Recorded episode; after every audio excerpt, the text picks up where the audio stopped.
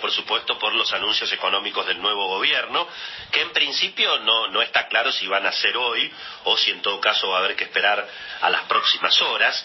Hay que tener en cuenta que se vienen algunos fines de semana que pueden ser eh, en alguna medida más largos si es que el gobierno entrante dispone, por ejemplo, a, asueto administrativo el día 23, lunes 23, recordemos que es martes 24 y eventualmente el lunes 30, el lunes 30, martes 31. Mm. ¿Por qué digo esto? Y bueno, Marcelo, porque cada vez que hay fin de semana muy largo, hay expectativas eventualmente de anuncios económicos. Ese era un clásico en la Argentina y bueno, eh, habrá que ver eventualmente si se cumplen esta, esta agenda. ¿Cuáles son las preguntas? Porque hay muchas preguntas y pocas respuestas, pero obviamente la cuestión pasa por el tema de la deuda, del dólar, de los impuestos, de los precios, de los salarios, de las tarifas y te diría de la emisión monetaria, que todo esto está un poquito, un poquito conectado, ¿no? En términos de deuda, eh, yo diría que por ahora el mercado está apostando a que no va a haber default. Se puede equivocar el mercado, ¿no? Recordemos que se viene equivocando lindo en este año. El mercado apostó a un empate de Macri en la primera vuelta, y bueno, y todos sabemos lo que pasó. Después el mercado apostó a que se venía un desastre después de la segunda vuelta y las cosas no fueron tan dramáticas. Y si uno mira lo que pasó ayer, Marcelo, bueno, ayer tuvimos una recuperación muy significativa de los bonos argentinos, el riesgo país cayó más de casi 6%, bajó a 2.180, que es altísimo, pero hace una semana lo teníamos casi a 2.500 y eventualmente camino de 3.000 si se venía inexorablemente el default. El dólar en todas las versiones, sobre todo en las versiones libres, ayer achicó bastante el blue, terminó a 69.50, 70, el contado con liquidación que había acariciado 80 pesos la semana pasada, terminó prácticamente a 76.50, 77, 73 el dólar bolsa. ¿Por qué el mercado no está apostando a un default digamos, dramático en el próximo gobierno. Porque, Marcelo, lo concreto es que eh, la Argentina, desde luego tiene mucha deuda emitida, pero hay deuda emitida ley argentina y hay deuda emitida ley extranjera.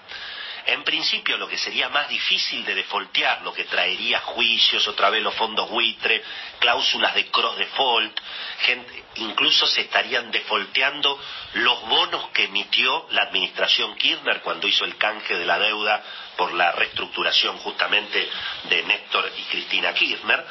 Y si uno mira los vencimientos, hay una tabla excelente, una nota de Jorge Herrera, hoy publicada en la página 2 de Ámbito, donde aparecen todos los vencimientos, y vos fijate que los bonos ley Nueva York en diciembre son 576 millones de dólares, en enero son 810 millones, 218 en marzo, 500 en abril, es decir, son unos 2.000 millones de dólares. Hay que decir que la administración Macri le ha dejado a la administración Fernández entre 12.000 y 15.000 millones de dólares eh, cash disponibles en el Banco Central. Eso no es tierra arrasada, eso hay que, hay que decirlo.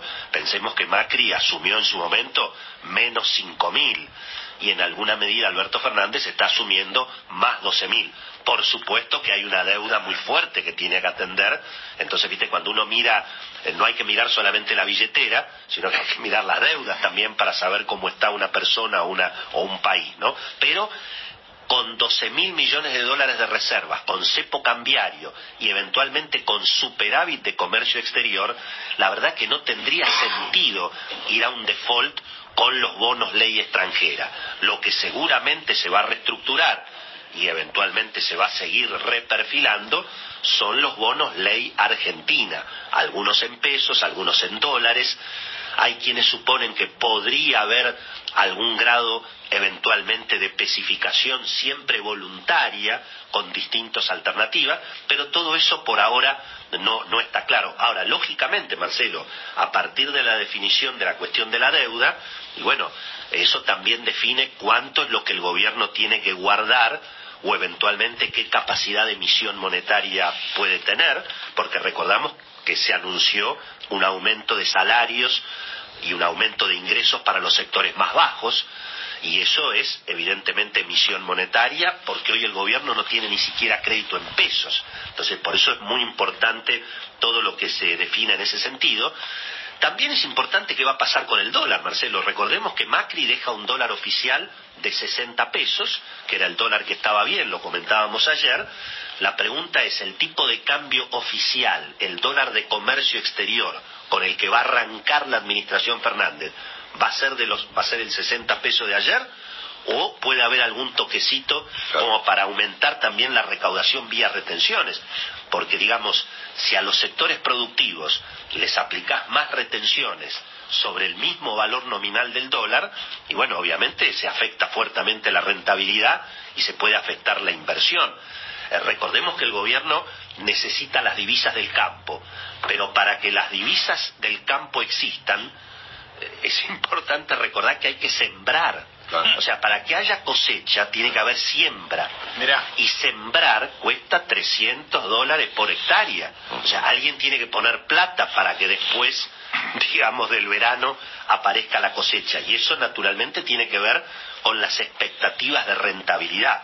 Entonces es importante ver qué va a pasar, en definitiva, con el tipo de cambio oficial, qué va a pasar con los impuestos. Está cantado que vienen retenciones, sobre todo para el sector agropecuario, pero puede haber también para la minería. Alberto Fernández habló también de los hidrocarburos. veremos qué pasa en ese sentido. Obviamente, toda la expectativa que hay respecto de los impuestos a los bienes personales, Em, eventualmente algún impuesto se mencionaba a los dólares atesorados, hay, hay de todo tipo de versiones que naturalmente se van a tener que eh, confirmar en las próximas horas. La política de precios, recordemos que el gobierno de Alberto Fernández arranca con una Secretaría de Comercio, en principio en manos, bueno, de Paula Español, una economista que está, digamos, muy identificada con los controles de precios, con lo que fue la administración Kisilov en su momento. Es cierto que han pasado años, la gente naturalmente evoluciona, pero es importante tenerlo en cuenta porque Alberto Fernández dijo que le iba a poner el ojo al aumento que hubo en precios de alimentos y precios de medicamentos, así que evidentemente habrá un régimen de control de precios. La cuestión salarial, va a haber un bono obligatorio para todos los trabajadores, será eso por decreto, cómo va a ser el Estado, que es el principal empleador de la Argentina, tanto a nivel nacional, provincial y municipal, para pagar eventualmente esos aumentos, si no es con emisión monetaria. Y te diría que lo que está cantado es en términos tarifarios. Bueno, es obvio que no va a haber aumentos de tarifas por lo menos hasta marzo o abril. Y eso en alguna medida ya ha sido anunciado. Así que Marcelo, demasiadas preguntas, por ahora no hay respuestas, digamos, en detalle, habrá que esperar las próximas semanas. Deuda, dólar, impuestos, precios, salarios, tarifas y emisión monetaria. Mirá qué lindo combo para arrancar la administración Fernández.